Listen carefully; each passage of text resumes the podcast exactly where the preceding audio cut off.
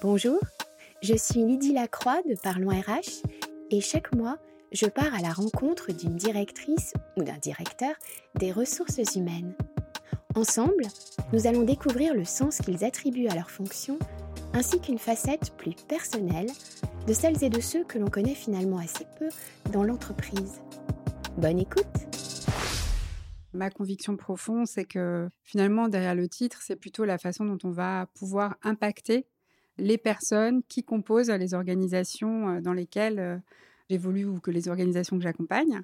Chez PwC France et Maghreb, j'aime bien cette dénomination de Human Capital Leader parce que notre capital en tant que firme, c'est clairement euh, les femmes et les hommes qui vont partager leurs compétences avec nos clients. Donc je trouve que là, ça prend un peu tout son sens. Amandine Horry, Human Capital Leader de PwC France et Maghreb. Passion DRH, le podcast à l'écoute des hommes et des femmes qui donnent à la direction des ressources humaines ses lettres majuscules. Concocté pour vous par Parlons RH.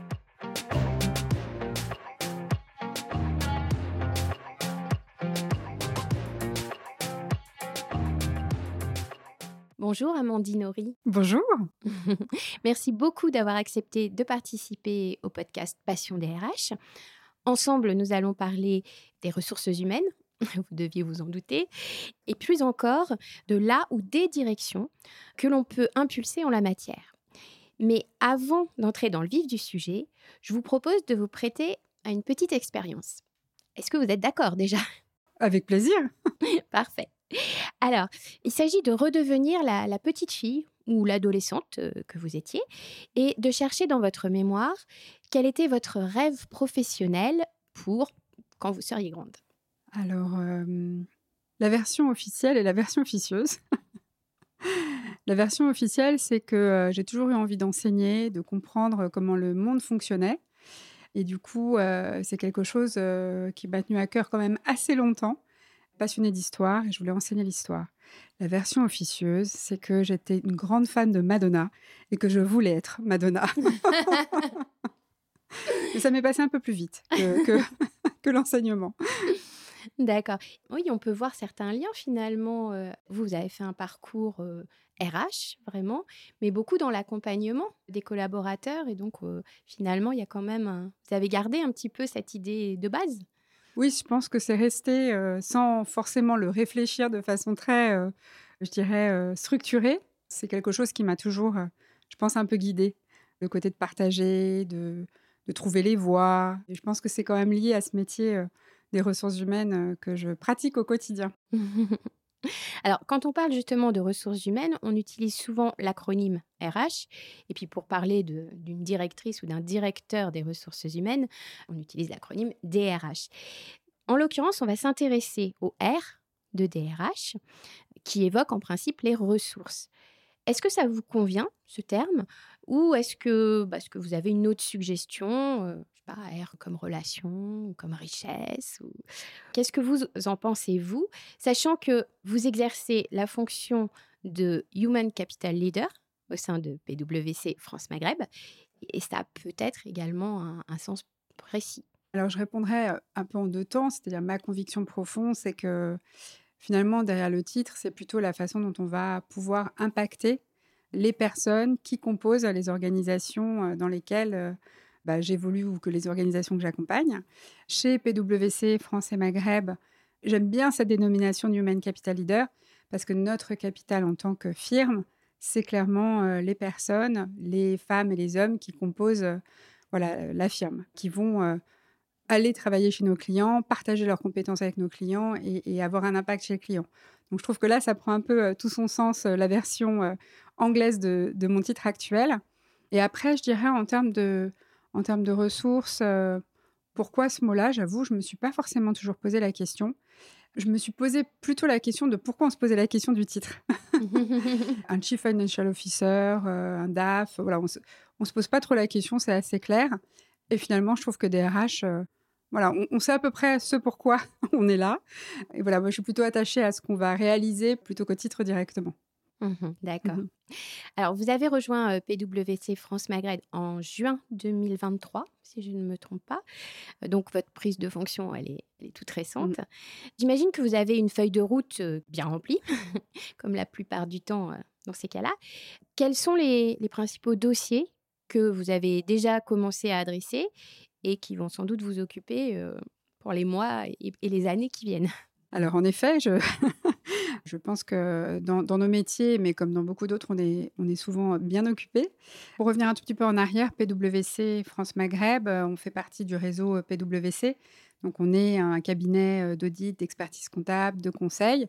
On accompagne, des clients aussi en M&A et on a notre société d'avocats qui est à disposition de nos clients. Donc c'est tout d'abord un environnement, multidisciplinaire, extrêmement riche en termes de, de compétences, de profils, de typologie de de clients, heu. Je pense que ce qui est passionnant dans ces environnements-là, c'est que justement, on va accompagner nos clients sur des projets complexes, de façon dont ils peuvent, heu, résoudre ces problématiques de façon durable et c'est intéressant en termes, heu, human capital ou en tant que DRH de pouvoir accompagner le développement des talents des équipes qui vont résoudre les problématiques de nos clients. Donc le premier volet, c'est je dirais de ma feuille de route, c'est aussi celle-là, c'est-à-dire comment, heu, on donne tout son sens, heu, au triptyque de notre organisation qui est autour du collaborateur, heu, du client et heu, du manager ou de la firme qui accompagne, heu, le fonctionnement de ce triptyque, pour pouvoir bien entendu être la firme la plus attractive puisqu'on est plusieurs, heu, au sein de cette activité, qui est assez concurrentielle, hein. Donc l'idée, c'est vraiment, voilà, de pouvoir, être différenciant, de pouvoir aussi offrir la meilleure expérience possible à nos collaborateurs aux différents moments de de leur vie et je dirais, de travailler autour, de donner du sens. Donc on a créé, on a travaillé depuis, maintenant un peu plus de 2 ans à ce qu'on appelle la nouvelle équation talent qui va répondre à l'équation, heu, la nouvelle équation auprès de nos clients et c'est ça aussi ma feuille de route, c'est faire vivre avec, heu, nos collaborateurs cette nouvelle équation talent. Mmh D'accord. Vous l'avez mentionné, heu, c'est un univers qui est très concurrentiel et on sait que notamment, bah, en matière de recrutement, il y a des tensions sur ce marché-là, enfin pas que sur celui-là, mais notamment sur celui-là. Quelles actions finalement RH avez-vous mises en place pour vous différencier? Des entités, heu, concurrentes? Est-ce qu'il s'agit d'élaborer une, une expérience candidat qui soit à la fois distinctive, mais peut-être aussi disruptive? Ou bien est-ce que ça s'inscrit, c'est pas forcément ou bien d'ailleurs, hein, ça peut être et, est-ce que ça s'inscrit dans dans quelque chose de plus large finalement? Alors, sans dévoiler tous nos secrets quand même. Ah mais si, allez-y! Bon alors comme vous m'y invitez, je vais quand même partager. Il y a plusieurs points. Le premier, c'est qu'en termes d'attractivité, on a quand même, voilà, une marque qui est assez forte, même si on peut toujours, faire mieux et être encore plus reconnu, auprès de nos cibles. Mais c'est vrai que sur la partie attractivité, on est sur des métiers qui sont, passionnants, qui sont exigeants. Donc c'est aussi comment on peut s'adresser à nos cibles en expliquant, en étant le plus transparent et honnête sur ce qu'on peut attendre des collaborateurs qui pourraient nous rejoindre. Donc des candidats qui ont envie de de faire, un bout de chemin, plus ou moins long avec, PwC. Et derrière ça, c'est vraiment, comment on est authentique et comment on explique, les opportunités, les missions ambitieuses, l'expérience, de travail, unique, le cadre qui est aussi, je dirais, très agréable avec un environnement, et une organisation flexible.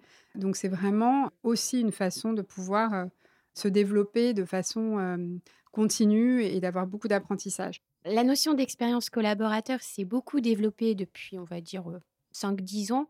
Vous avez parlé tout à l'heure d'une nouvelle équation des talents, donc j'imagine qu'elle intervient notamment par rapport à ça? Tout à fait, c'est, aussi la façon dont on définit notre stratégie, RH, on définit, ce qu'on souhaite, proposer comme, valeur, à nos candidats, futurs, collaborateurs et forcément en effet miroir, ce que vivent au quotidien nos collaborateurs et donc c'est, autour de ces 4 piliers, des missions ambitieuses, des possibilités de développement illimitées, une organisation flexible et un environnement de travail unique. Donc c'est vraiment, voilà, ce qu'on résume, je dirais, heu, autour de l'expérience, heu, collaborateur. Mmh d'accord. Alors toujours un peu dans la même perspective, j'imagine que pour affiner un peu, heu, cette expérience collaborateur, pour la faire évoluer aussi, pour l'améliorer, j'imagine que vous avez des outils, pour percevoir un petit peu ou pour saisir les ressentis. Comment est-ce que vous faites? Est-ce que vous avez des enquêtes? Est-ce que ça passe par des échanges peut-être euh, plus réguliers que dans d'autres structures, des échanges avec les collaborateurs, peut-être par le, ce qu'on appelle le feedback 360 aussi, alors qui est un peu plus sous langue managériale, mais, mais qui peut aussi servir, j'imagine, euh, directement sur les RH. Donc, en, effet, on a des outils euh, de prise de, de retour de nos collaborateurs on a un outil qui est déployé en global qui s'appelle la Global People Survey, qui est une enquête annuelle, je dirais plutôt classique, hein, avec des questions sur différents volets autour de l'expérience justement collaborateur, autour du style de leadership, autour de la reconnaissance, je dirais, d'être une entreprise inclusive et avec un focus sur l'inclusion des diversités, donc comment je me sens dans l'entreprise par rapport à ça. Donc voilà, on a, on a un certain nombre de questions et chaque année, on a cette enquête, on analyse cette enquête, on met en place des plans d'action, soit au niveau de la firme, soit de façon plus précise dans nos différentes activités, s'il y a voilà, un focus particulier à avoir. Donc ça, c'est un des outils qu'on utilise pour prendre le pouls de façon mmh régulière mais c'est une fois par an. Mmh On a d'autres euh, outils. Alors déjà, notre organisation RH euh, est une organisation de proximité puisqu'on a euh, deux, je dirais, rôles au sein de notre activité RH qui travaillent vraiment très étroitement avec les collaborateurs. Le premier sont les, ce qu'on appelle les HC généralistes, qui sont vraiment là pour accompagner bah, du recrutement au développement et à l'évolution de carrière nos collaborateurs dans leur vie professionnelle, dans leur cycle de vie au sein de PwC France Maghreb ou ailleurs, d'ailleurs, parce que certains sont amenés à faire des, mobilités à l'international. Et en parallèle, on a une activité qu'on appelle le resource management, qui est très en proximité aussi de, de nos collaborateurs, puisque c'est les personnes qui vont les aider à être positionnées sur des missions. Ces équipes de ressources management sont aussi très en proximité. Donc, il y a vraiment aussi un focus autour de connaître nos collaborateurs, prendre le pouls de façon régulière dans l'échange et voilà, avoir cette relation de confiance avec eux en proximité. En tout cas, on a des dispositifs d'écoute selon les problématiques ou pas les problématiques qui sont plutôt de prise de contact au quotidien en place pour pouvoir accompagner au mieux cette expérience collaborateur dans la durée. Mmh D'accord.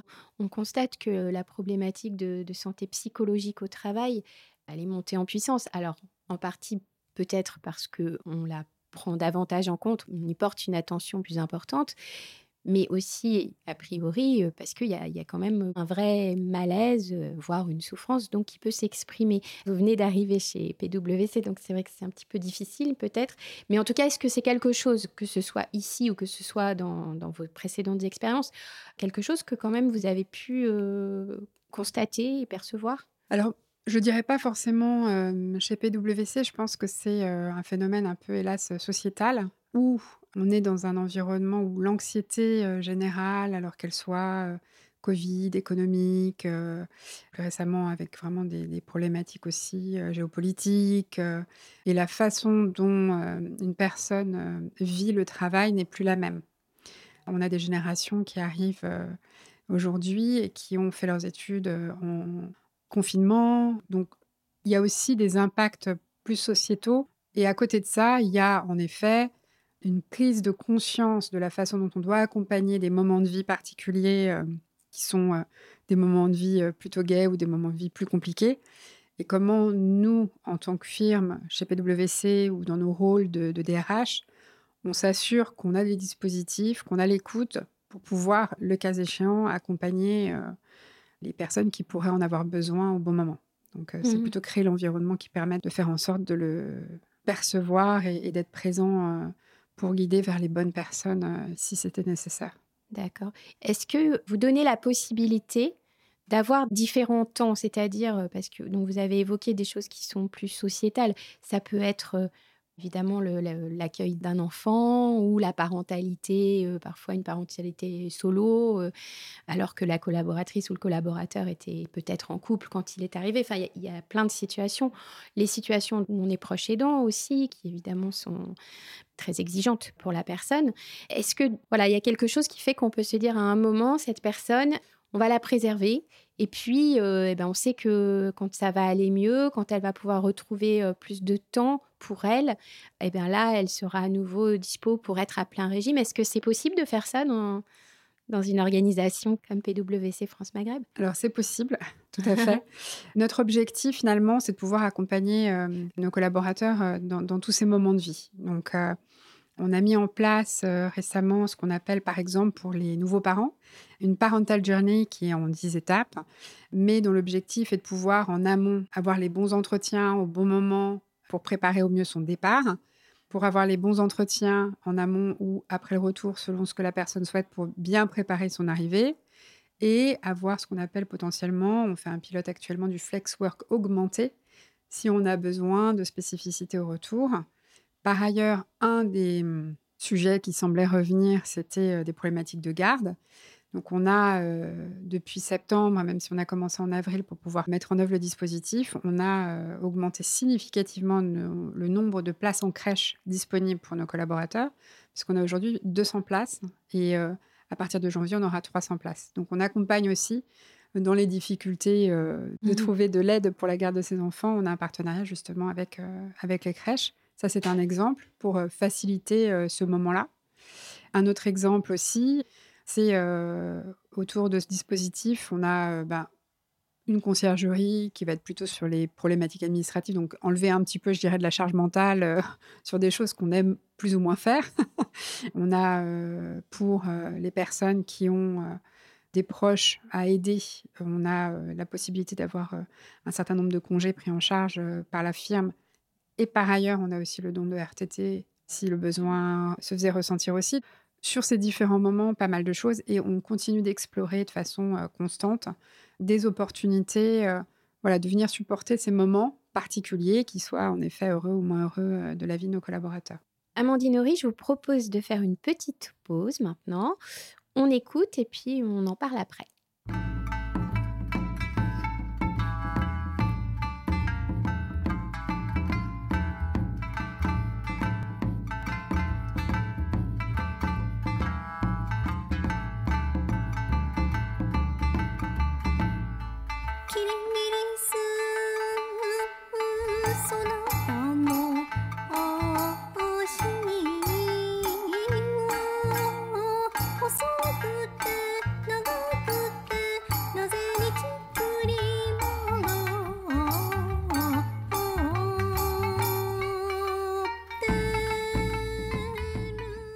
J'ai choisi cet extrait de chant traditionnel euh, japonais parce que vous avez vécu au Japon durant deux ans. Vous étiez alors DRH euh, Japon de Microsoft. Et ce que j'aimerais savoir, c'est ce que est-ce que cette expérience déjà euh, vous a marqué? Ce qu'elle vous a apporté? Est-ce qu'aujourd'hui, finalement, eh bien, peut-être que vous vous référez parfois à certains aspects de cette culture japonaise. J'ai cru comprendre que vous l'appréciez, mais je vous laisse nous en dire plus. Merci Lydie. Alors, j'étais numéro 2 de la DRH du Japon. D'accord. J'avais eu la chance d'avoir un, un, patron DRH japonais, homme, lorsque j'étais chez Microsoft, mais j'accompagnais en fait tout ce qui était transformation à la fois culturelle, RH et business. Et je chapeautais finalement à peu près toute l'équipe, sauf la partie opération RH. Donc ça, c'est juste en, précision, euh, mmh clin d'œil à mon, à mon ancien patron, parce que je lui avais dit que j'aurais bien aimé être DRH du Japon. voilà. En fait, c'est une expérience passionnante, passionnante. Deux ans, euh, c'est à peine le début de comprendre euh, un certain nombre de choses en termes culturels. Moi, j'ai beaucoup travaillé à l'international, en voyageant beaucoup, mais toujours basé en France. C'était la première fois que j'étais ailleurs, immergée dans un environnement culturel que je ne connaissais pas, auquel j'étais un petit peu préparée, mais pas autant qu'il en était nécessaire. Et ça a été passionnant. Ça a été passionnant parce que j'ai dû euh, trouver de nouveaux leviers euh, pour réussir. Et donc, pour réussir d'abord, ça veut dire se tromper. ça veut dire euh, voilà, ne pas comprendre les codes, ne pas faire des faux pas et apprendre énormément. Mmh Je crois que vous essayez de continuer à manger japonais régulièrement et même à cuisiner, il me semble. Alors, cuisiner avec beaucoup d'humilité là aussi. Je pense que j'ai encore beaucoup, beaucoup de progrès à faire, mais manger avec euh, quand vous voulez. Alors, puisqu'on parle de, cette expérience professionnelle à, l'international, est-ce que la mobilité fait partie des, bénéfices qu'un consultant euh, PwC France Maghreb peut attendre s'il rejoint la firme? Alors tout à fait, ça fait partie justement des axes pour nous, comme on dit, des missions ambitieuses. Ça fait partie euh, voilà, de, la diversité des opportunités de mission euh, que peut avoir euh, un consultant ou, d'autres personnes au sein de, nos équipes. on, a, on a quand même voilà, une, variété de profils et, et d'expertise qui font que ces personnes peuvent aspirer à la mobilité. On peut avoir des expériences très variées en restant là où on est parce qu'on va travailler avec des clients différents. Mmh Donc ça, c'est le premier point. Dans ces missions, on peut avoir des missions sur une zone géographique qui peut être euh, Paris intramuros ou de façon beaucoup plus large, y compris à l'international. Donc ces missions aussi sont, très riches en termes de mmh finalement mobilité. Alors je ne veux pas faire rêver tout le monde, mais j'ai parlé récemment à quelqu'un qui partait un mois à Tahiti. mais voilà, ça n'arrive pas à tout le monde. Mais voilà, c'est un exemple de, de possibilité. Mais après, voilà, on a plein de missions. Euh, qui inclut des mouvements sur des environnements en France ou, à l'international. Et après, on a aussi la mobilité interne, donc euh, de certaines activités vers d'autres activités. On a plein de chemins possibles de mobilité euh, à la fois euh, latérale, à la fois aussi, je dirais, en prenant des responsabilités, puisque on est aussi un environnement où les gens peuvent évoluer relativement rapidement et prendre des responsabilités, notamment de team leader, managérial. Et enfin, après, on a vraiment euh, des, parcours où certaines personnes euh, peuvent avoir euh, une, expérience à l'international. Alors, ça fait toujours un petit peu bizarre parce qu'on a toujours peur que les personnes ne reviennent pas, mais c'est important aussi pour le territoire d'essaimer au sein du réseau de façon plus large.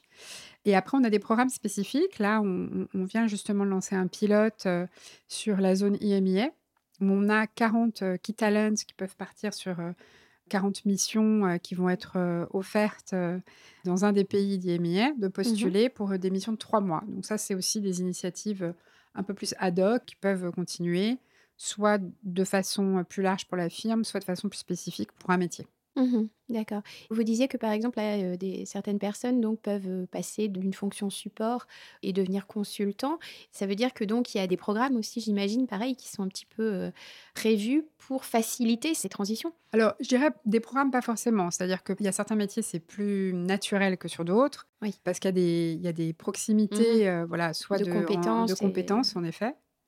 Après, on a en effet des, je dirais pas forcément programmes, mais des opportunités identifiées. Donc, on peut proposer à certains collaborateurs de les accompagner plus spécifiquement pour qu'ils puissent avoir les bonnes briques de compétences ou d'expérience pour pouvoir aller sur, euh, sur certaines activités. Donc, mmh en effet, on, prépare et on développe. Et après, c'est vraiment aussi, on le disait, c'est un triptyque, hein, donc euh, collaborateur, euh, client et, team leader manager.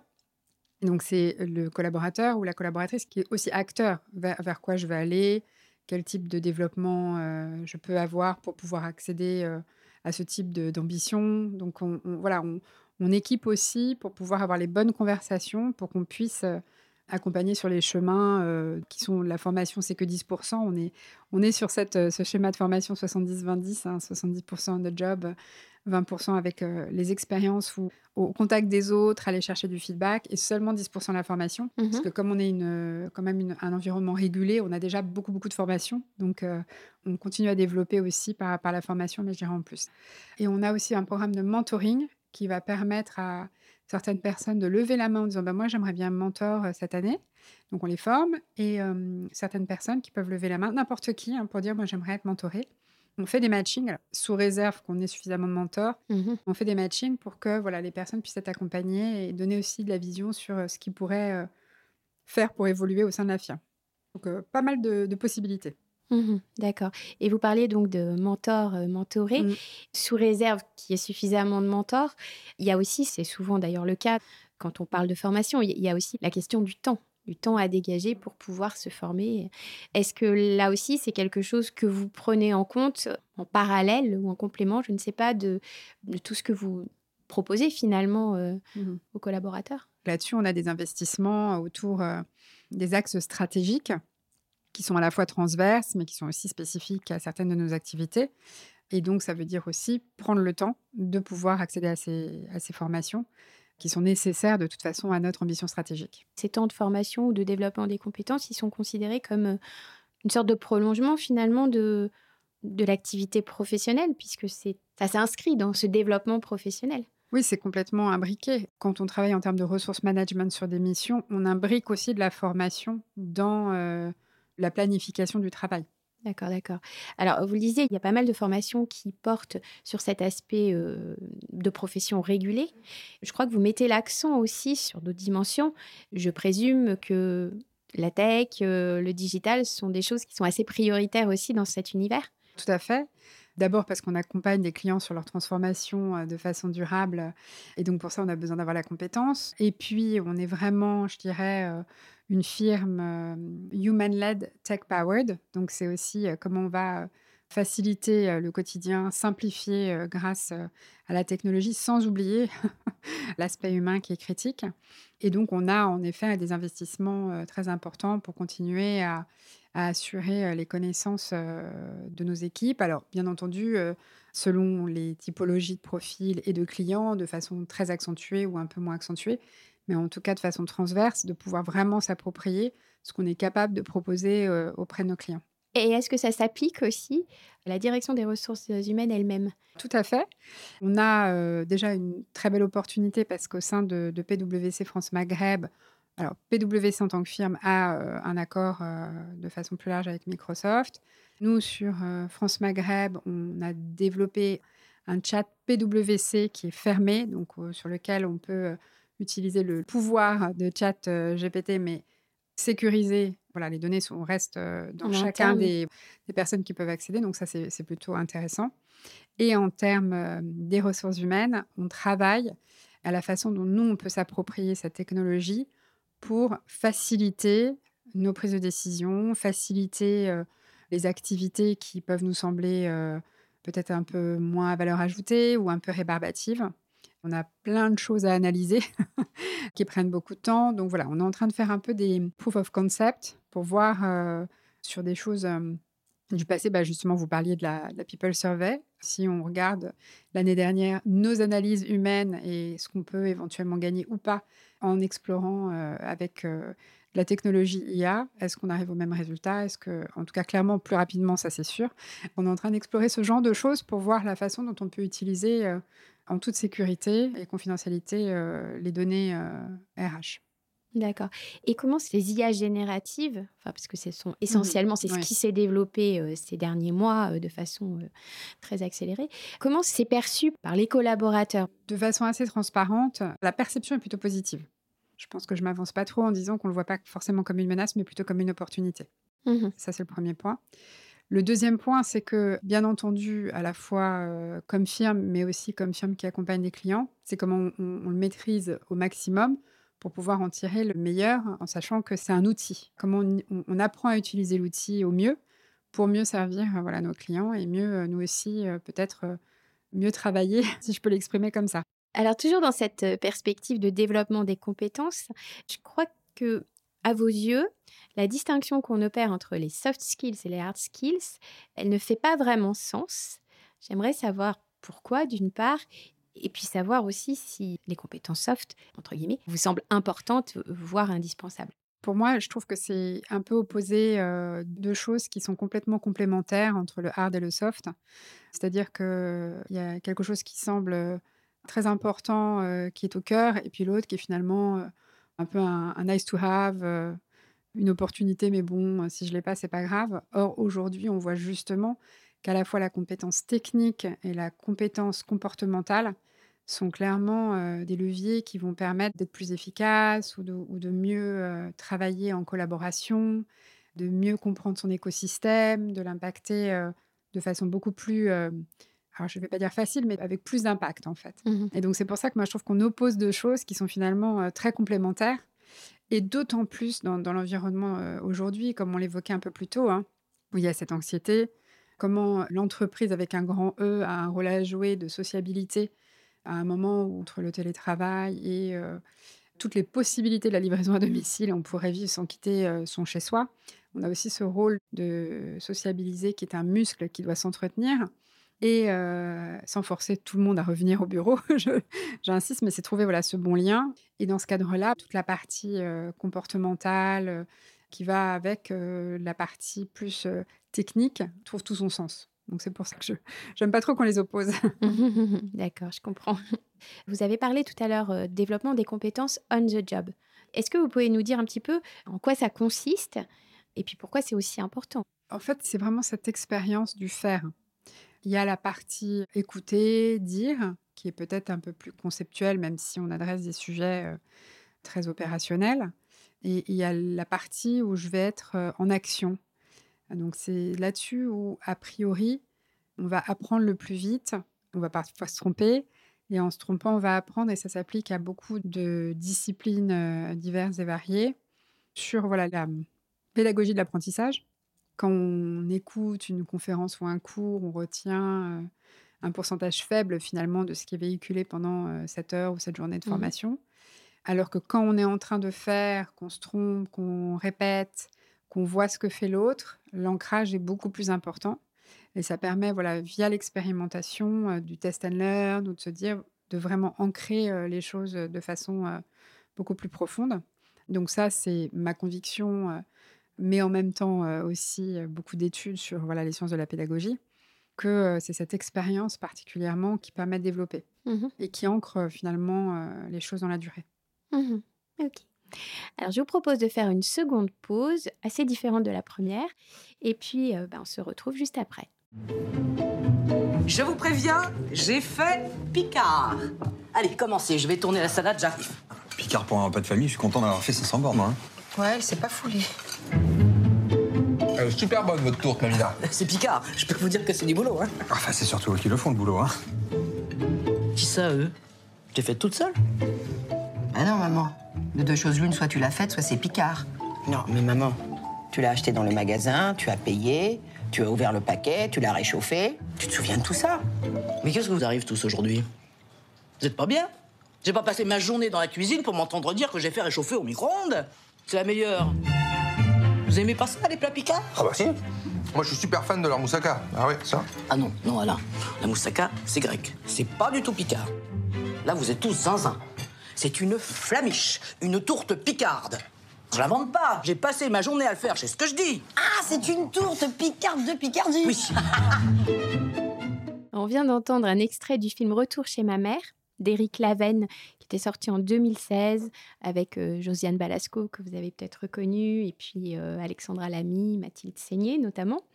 L'idée, c'est pas de rebondir sur la Picardie, ni même sur une marque de produits surgelés. Ce qui m'intéresse ici, c'est plutôt la dimension, bon, c'est un repas de famille, donc c'est la dimension familiale. Or, je sais que vous avez trois filles, et pour vous, ben, le cocon familial, finalement, c'est tout autant un socle qu'un moteur, j'ai l'impression. Oui, tout à fait. Et alors, sans faire allusion à une marque de surgelé, on était au Japon lors de l'ouverture de ce premier magasin à Tokyo. et je peux vous dire qu'on était quand même content de trouver quelques plats de Picardie. Mais en effet, oui, c'est un peu à la fois ma ressource, mon équilibre, et en effet ma force. Cette famille qui est la mienne, qui prend parfois beaucoup de place, mais parfois pas assez. Tout à l'heure, on a évoqué très brièvement le télétravail, télétravail ou travail hybride, parce que dans la plupart des organisations, c'est plutôt du travail hybride qu'on pratique. Malgré l'engouement des salariés, on, perçoit malgré tout un, certain recul dans pas mal d'entreprises.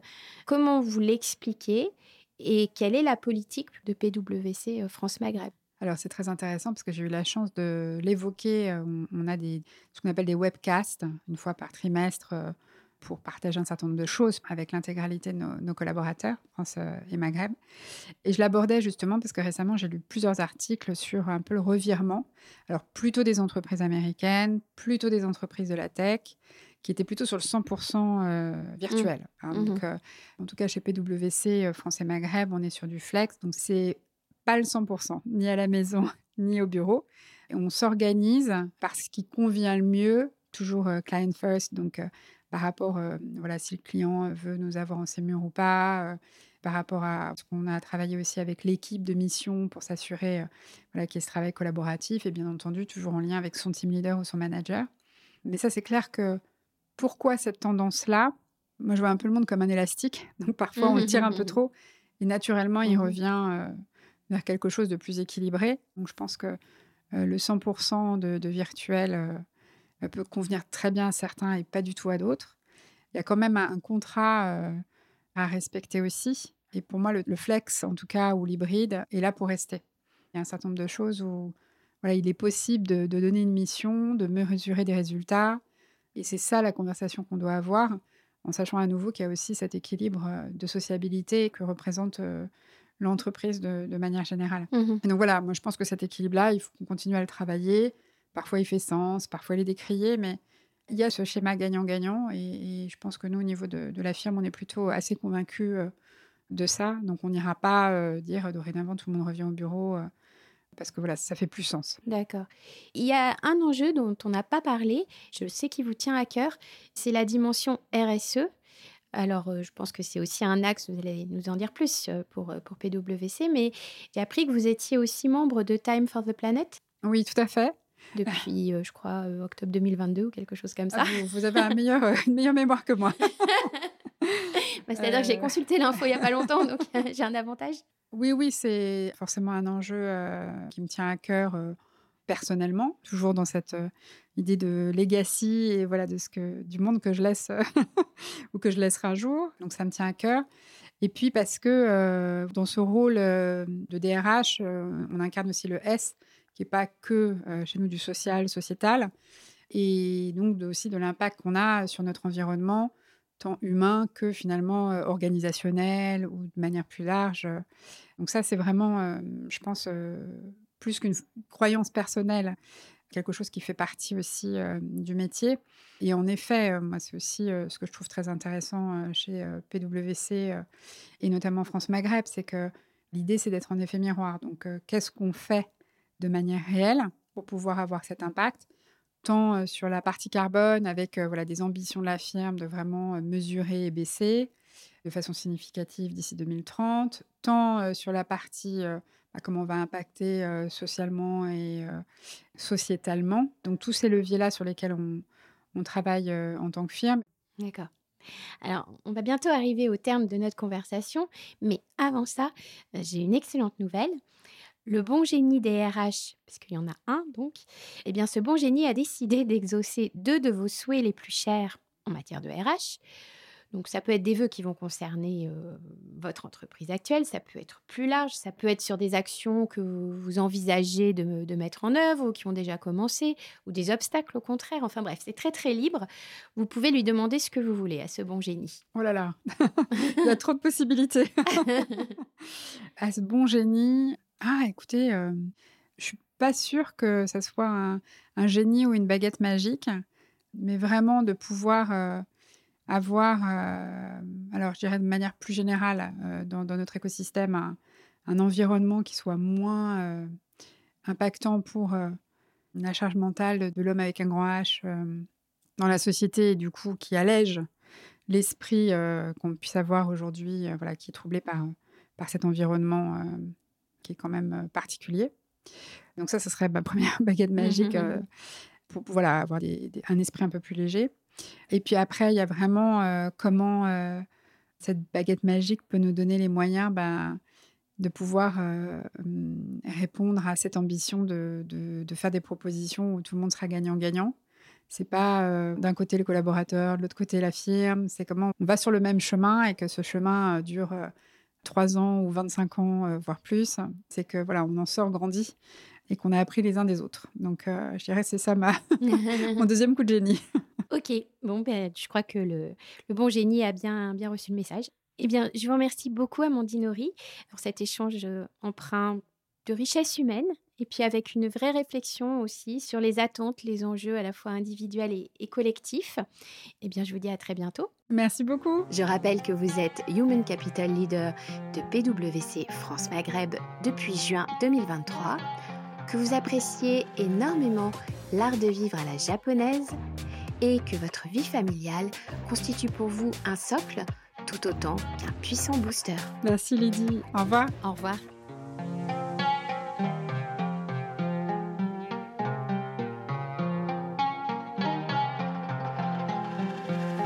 Passion DRH, c'est fini pour cette fois. Retrouvez tous les épisodes sur notre média et sur vos plateformes habituelles pour découvrir d'autres DRH sous un angle à la fois professionnel et humain. Un podcast concocté pour vous par Parlons RH. Merci de votre écoute.